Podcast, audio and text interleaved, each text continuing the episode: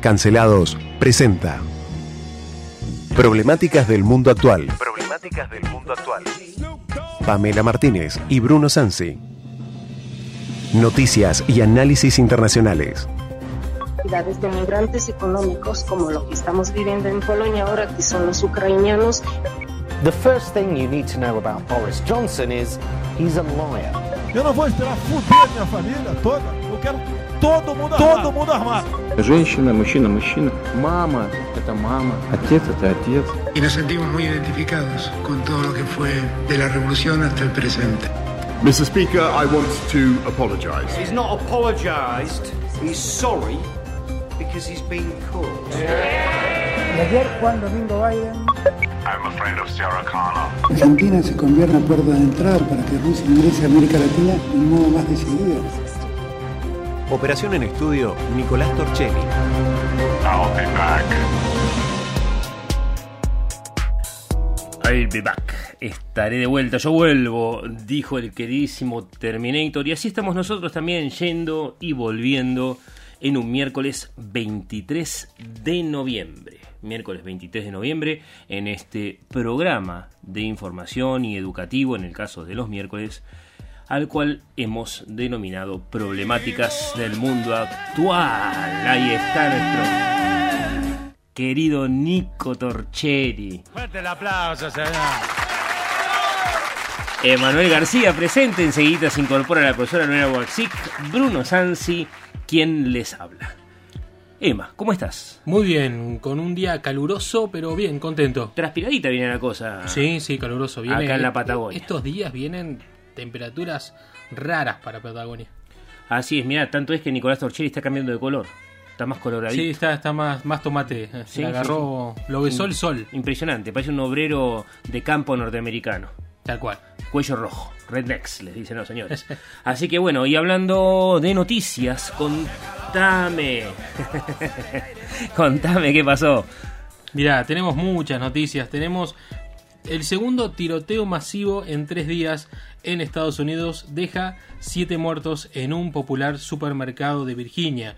Esto sucedió en el día, eh, justamente en el día de ayer. Es una, es una noticia bastante nueva.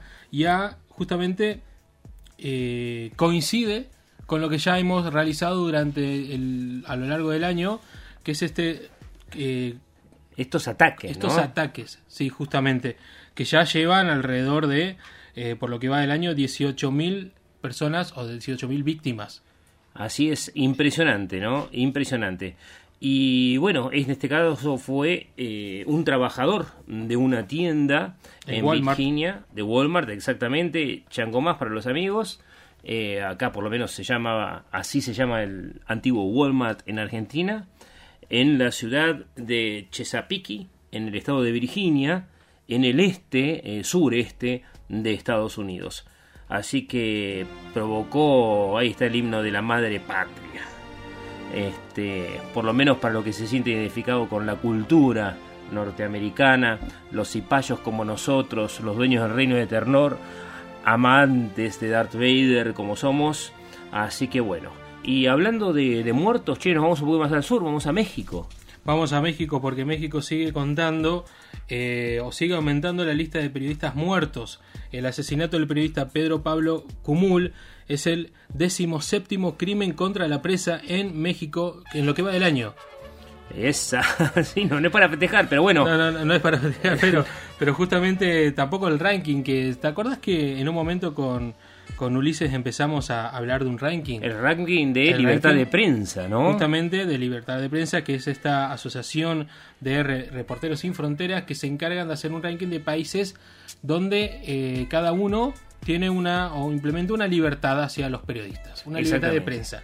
O sea, ¿cómo está la situación de aquel que desea anoticiar a la gente de alguna cuestión? Y obviamente México es uno de los peores países porque no solamente asesinaron, como decías, a Pedro Pablo Cumul, sino que la familia de Francisco Hernández, otro comunicador mexicano, acaba de denunciar su desaparición también en Veracruz. Así que eh, esta es una cosa que habíamos charlado, ya inclusive estábamos hablando de esto desde el año pasado, cuando eh, en su momento eh, le llamaron la atención no sé si justa o injustamente, pero por lo menos desde Europa, a AMLO, Andrés Manuel López Obrador, el presidente mexicano, que decía que su país era el país de las libertades y que meterse con estas cuestiones era interferir en el país. La cuestión es que parece que tantas libertades no hay y le matan más de un periodista por mes. Ese es el promedio, ¿no? Sí, ese es, es peligroso informar espantoso. en México.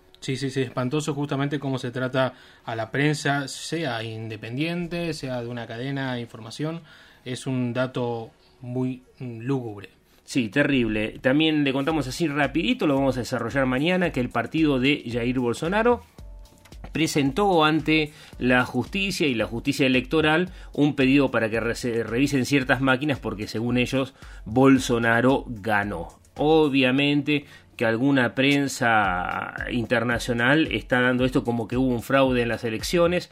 Yo creo que se está muy lejos de eso, pero bueno, mañana vamos a hablar con Ulises mejor. Eh, pero es interesante que ya sabíamos que Bolsonaro de alguna manera o sus seguidores, en este caso es o sus seguidores, no Bolsonaro, se iba a oponer a reconocer el resultado. Él fue muy tambaleante en ese momento, no reconoció inmediatamente a Lula, no lo felicitó como marca el protocolo, eh, así que bueno, eh, esto entorpece muchísimo la vida civil de los brasileros. Así que es un llamado de atención más a la libertad y a la democracia en realidad. Pero bueno, lo desarrollaremos mañana seguramente. Contame cómo le fue, como decía Macri, en la raza superior futbolística en Qatar, che. Mira, algo que habíamos recatado el día lunes con Ana Paula es que, eh, primero, bueno, le fue mal. ¿Le fue mal? Le fue mal, porque empezó ganando 1 a 0. ¿Cómo empezamos ganando? Em, no, no, empezó, dije, empezó. Ah, ¿vos sos alemán? No, empezó. Alemania empezó ganando. Yo te veo medio alemán. No, para nada. Porque yo de que alemán no tengo. hay mucha descendencia turca en Alemania y vos tenés cara de turco. no, no, no. No, eh, Alemania empezó, perdiendo, eh, empezó ganando 1 a 0. Japón se lo da vuelta y terminó el resultado 2 a 1 para Japón. Pero lo que eh, se hizo foco es justamente unos minutos antes del partido, que es esta protesta extraña para algunos, curiosa para otros, que es en la foto, viste, cuando los equipos forman. Sí. Para la, la, la típica la, foto del álbum. tradicional Sí. foto del álbum entera del equipo, eh, tapándose la boca. Ese es el pequeño gesto que tuvieron antes de empezar su primer partido inaugural del Mundial. ¿Por qué la se taparon la boca? Tendrían que haberse masajeado las piernas y eran rapidísimos los japoneses. Yo pensé que habrían sido una reacción justamente después de la dada vuelta al partido por parte de la selección japonesa, que juega muy bien. Juega Son bien. muy rápidos. Así es, pero no, resulta que el taparse la boca fue una forma de protestar de parte de la selección alemana eh, contra la violación a los derechos humanos, por lo menos lo que se considera la violación a los derechos humanos por parte de muchos países europeos que habían hablado, y después la FIFA dijo que no podrían, habían hablado de ponerse El brazalete, ¿no? un brazalete pro gay en un país donde la homosexualidad no solamente está prohibida, sino castigada y penada por la ley. Este, alguna gente está de acuerdo con estas protestas, otras no. También no sé si está vendiendo cerveza ya en los estadios. No, creo que es distintos puntos son, pero no, pero cerca, en lejanías del estadio. Sí, pero, mira. Pero dice el argentino que llevaron Fernet. Sí, obvio, el Así argentino siempre se la Coca-Cola van a conseguir seguro, nos dice Nico acá. Pero esto que vos decías, boicot, pero no boicot. Mira, a ver. Va, yo lo interpreto. Mira, si vos querés boicotear, como pasó en, en Argentina 78, hubo un país europeo que no vino a jugar Argentina porque decía que se violaban los derechos humanos y había una dictadura militar. Sí, te recuerdo, este, faltaron algunas selecciones que boicotearon el evento. Si vos querés protestar, protesta y no vayas. O sea, es ridículo que nosotros pretendamos o la prensa se queje que no se puede vender cerveza en un país que está prohibido tomar alcohol en la calle y tomar alcohol en general. ¿Sí? Eh, o alguien que va la vez pasada no dejaban entrar a una persona que tenía una bandera con los colores eh, gay en el pecho en su remera. O sea, no lo hagas. Es más o menos como... Primero es provocar. Segundo, te puede pasar algo porque la ley lo prohíbe. No se puede alegremente, por una cuestión ideológica, estar en contra de la ley de ese país si estás en ese país. No vayas. Y si los alemanes, digo, y esto lo digo yo, sí, sí, hay violaciones a los derechos humanos, hay explotación laboral también, etcétera. Entonces, si vos no estás de acuerdo, no vayas. Pero protestar a medias es lo más hipócrita que conozco. ¿Sí? O protestás o no protestás. Porque resulta que te tapas la boquita o te pones el brazalete y después vas y facturás los millones que te pagan los sponsors. Incluido el sponsor que tiene alcohol, el sponsor que no tiene alcohol y toda la movida. Recordemos que el Mundial de Qatar se hizo con corrupción. Hay juicios en proceso, hay gente condenada y hay gente que habló. Y después viene Jan Infantino y dice Europa tendría que pedir perdón por 3.000 años, los últimos 3.000 años de historia. A ver, realmente son no solamente hipócritas, ¿sí? sino que aparte son delincuentes. Entonces, si vos no querés jugar, no juegues, no vayas, listo, quédate en casa, como hacen los chilenos que están protestando en este momento pasivamente. ¿Sí? Así que. Calculando. Ah, no. ¿No? Dice Nico. Este, por favor. Qué cosa terrible. No, además Este, de, de lo que va a quedar después de, de que se levante el, el circo y se vaya a otro país, de, de cierta forma, si seguiremos hablando de Qatar o no. Y bueno, así es. Y que. La verdad que estuvo interesante el partido de Argentina, pero no vamos a hablar de eso. A mí no me parece mal que Argentina haya empezado perdiendo. Digo, no me parece mal en serio, porque creo que si querés ser campeón tenés que ir de abajo.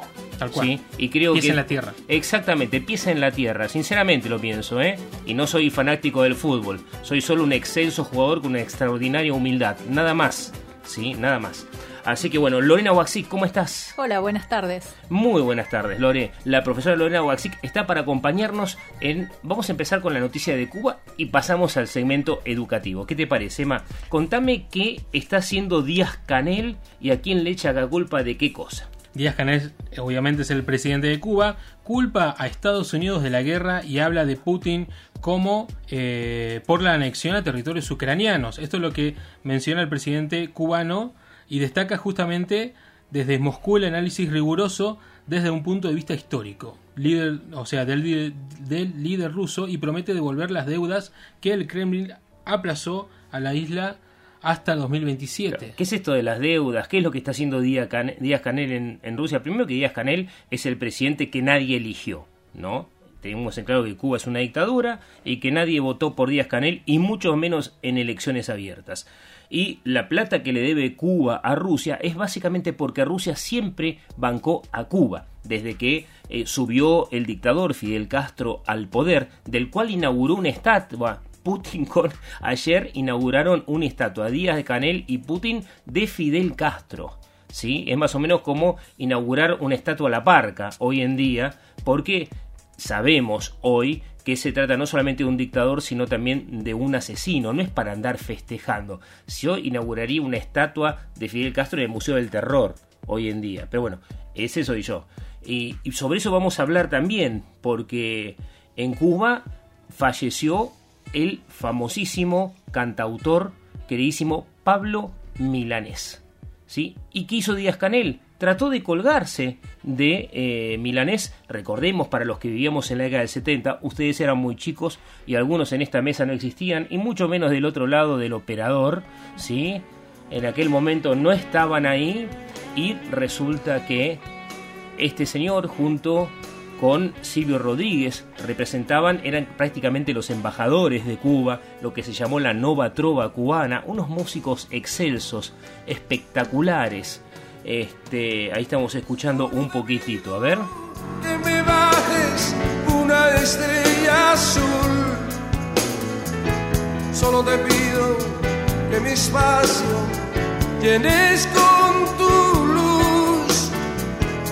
Increíble, Pablo Milanés falleció de una enfermedad terminal y yo quiero recordar lo siguiente, porque Díaz Canel sigue creyendo que vive en el mundo comunista, que Rusia sigue bancando a Cuba y que eh, es el mejor sistema que eligieron. Les voy a recordar una sola cosa eh, a un día de la muerte de Pablo Milanés, que es Pablo Milanés no es el representante de la dictadura cubana, fue una víctima de la dictadura cubana. Escuchemos cuando Pablo Milanés cuenta que lo metieron en un campo de concentración. Y cuando me engañaron de aquella manera, me dicen, no, usted está citado para, usted ha sido elegido, un telegrama sí, para el servicio militar.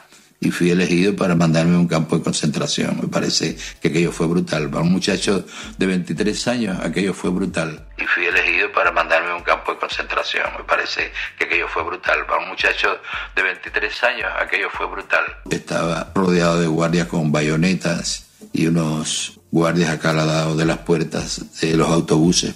Muchos autobuses, cientos de autobuses. Y ahí no tuve tiempo de despedirme ni de mi esposa ni, ni de mi madre que me acompañaron. Y cuenta Pablo Milanés justamente cómo él fue enviado simplemente por pensar distinto y por cantar algo que no estaba promocionado por el régimen, cuenta cómo fue metido en las UMAP, unidades militares de ayuda a la producción, donde metían no solamente a los opositores políticos, sino también a los homosexuales y a los que profesaban religiones en general, sobre todo los testigos de Jehová.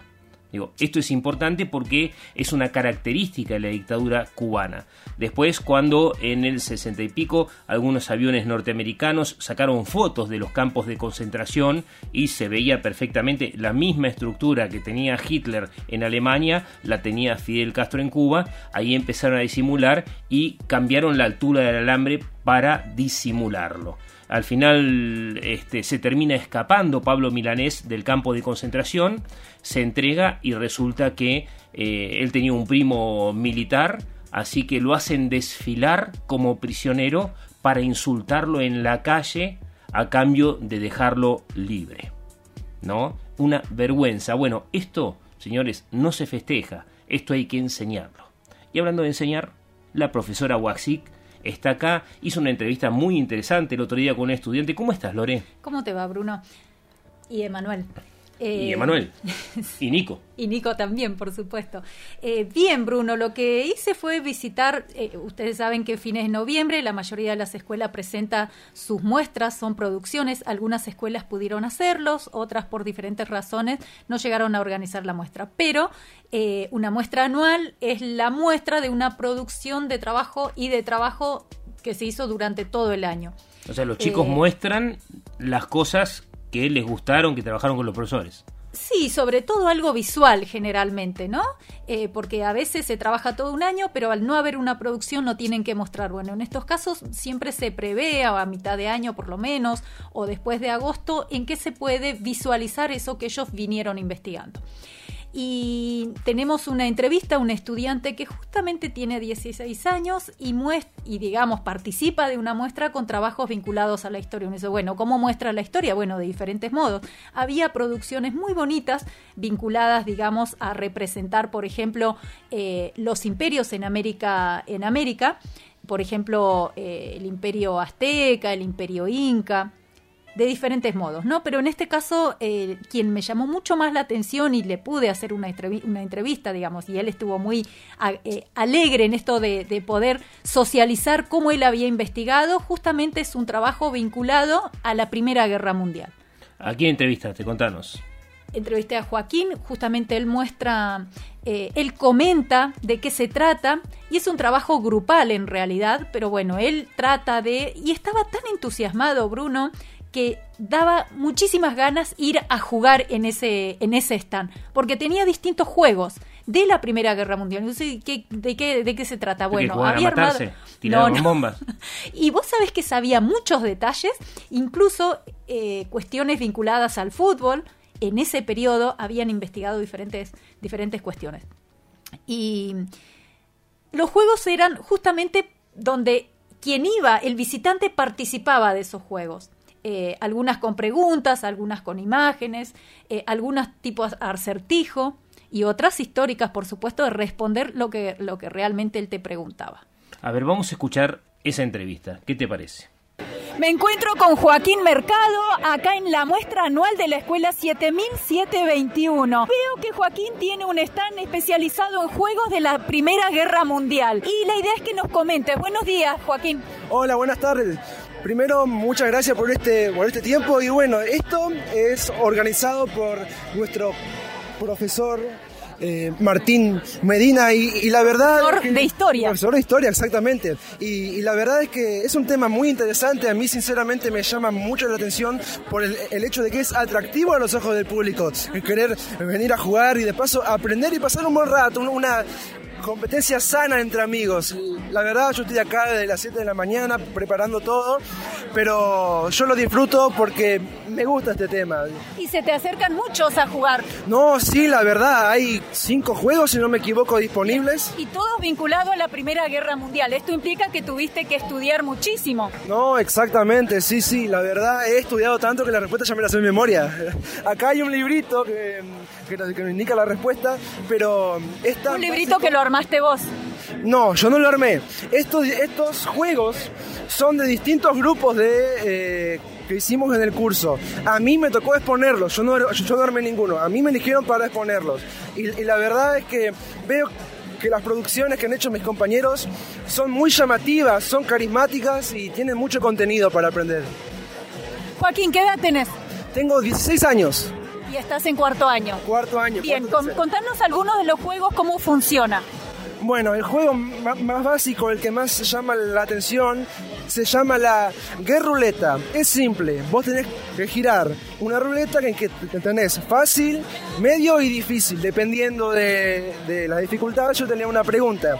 Si la pregunta me la respondes contexto bien, yo te doy un punto no, perdón, cinco puntos y si me lo respondes mal, yo te doy un punto. después de cierta cantidad de turnos, el que más puntos tenga, gana. Una de las preguntas, ¿cuál sería? a ver, vamos a ver. Una. de las preguntas que se ubica en la sección difícil es, ¿contra quién conformó alianza el imperio astrohúngaro?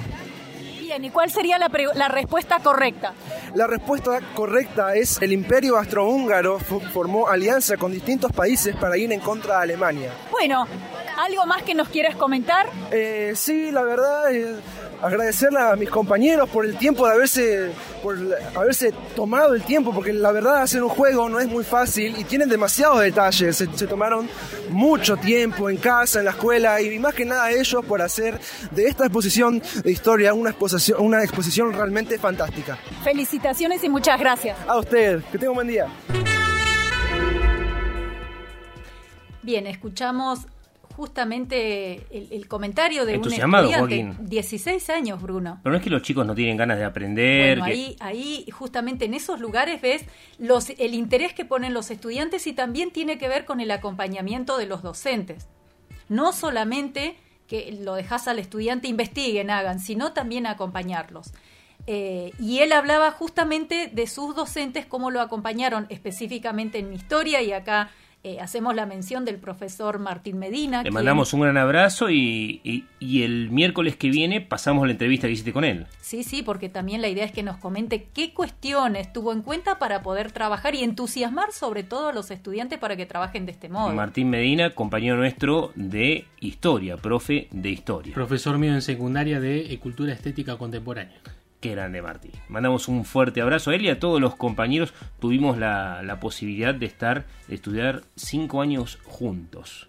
Sí, hicimos toda nuestra carrera universitaria juntos y la verdad que fue maravilloso lo que se aprende cuando uno estudia y lo que aprende uno cuando empieza a dar clases, ¿no, Lore? Sobre todo eh, el entusiasmo, Bruno, y las ganas que uno tenga y el compromiso que tengas también, porque podés armar las clases y cumplir en horario y tener los chicos, si se quiere, ocupados, pero en el fondo también analizar ¿Qué aprendizaje queda para el estudiante? Si hay una construcción de conocimiento eh, allí atrás, en eso que, uno no ve del estudiante. A veces tenemos un estudiante callado que no habla, pero también ver en ciertos momentos qué tipo de producción tiene o si, ha construido el conocimiento, si lo hemos acompañado en ese proceso.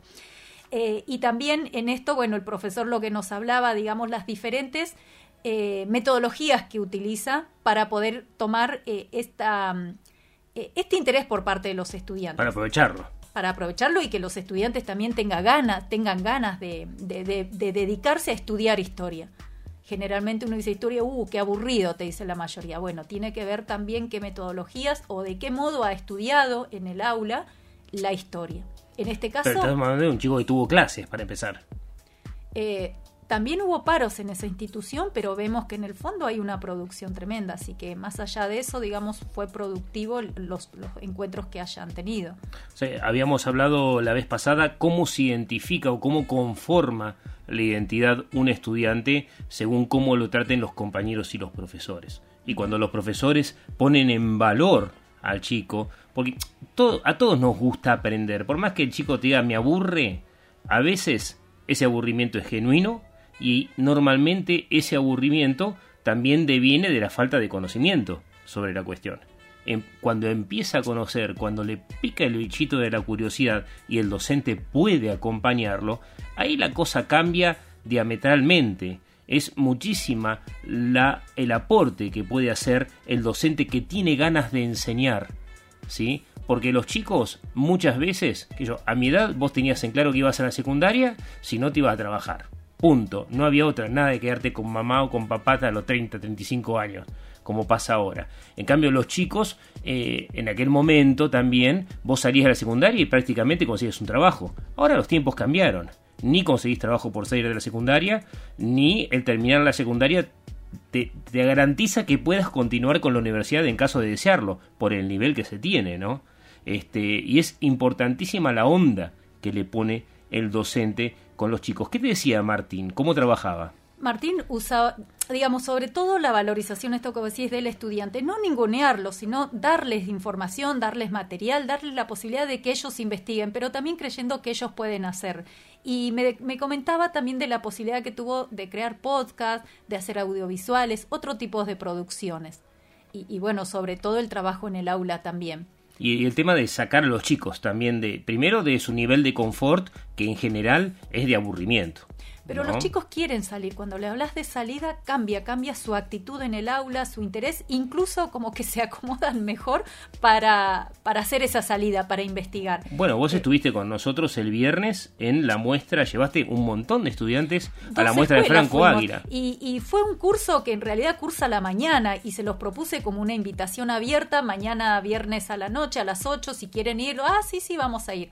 Y esperé por las dudas, yo digo, irá uno o dos, y en realidad fue casi todo el curso, y es un horario extraescolar, no tuvieron que ir en el marco como obligatorio, digamos, la escuela fue por voluntad, y sí fueron, y los chicos de la noche también. Y a la exposición sobre Drácula que hemos comentado acá. Y, y después hablaste con ellos, ¿les gustó, no les gustó? Quedaron ¿Cómo lo viste vos? entusiasmados. Vi a los eh, estudiantes de la noche, quedaron muy entusiasmados y con esa novedad de quién era Drácula. El Drácula que ellos tenían de las películas y demás quedó transformado en otro personaje que construyeron a partir del relato que hiciste y de las obras de, de Franco, de las obras artísticas. Pero yo los vi interesados, dando vueltas por leyendo, leyendo documentos históricos. No solamente miraban las obras. O sea, eso es lo más lindo. Y eran todos los chicos. O sea, no es que uno se quedaba. Además, me acuerdo que dije uno, bueno, si ustedes quieren un día especial, le dejamos acá el teléfono de Franco y traigan a los amigos. Y uno decía, pero yo no tengo amigos, ¿a quién voy a traer? Decía. No, porque bueno, es también signo de nuestros tiempos, Con la ¿no? familia. Claro, con la familia. Eh, Pero así es, la comunicación, eh, súper comunicados, pero en definitiva están muy solos los chicos.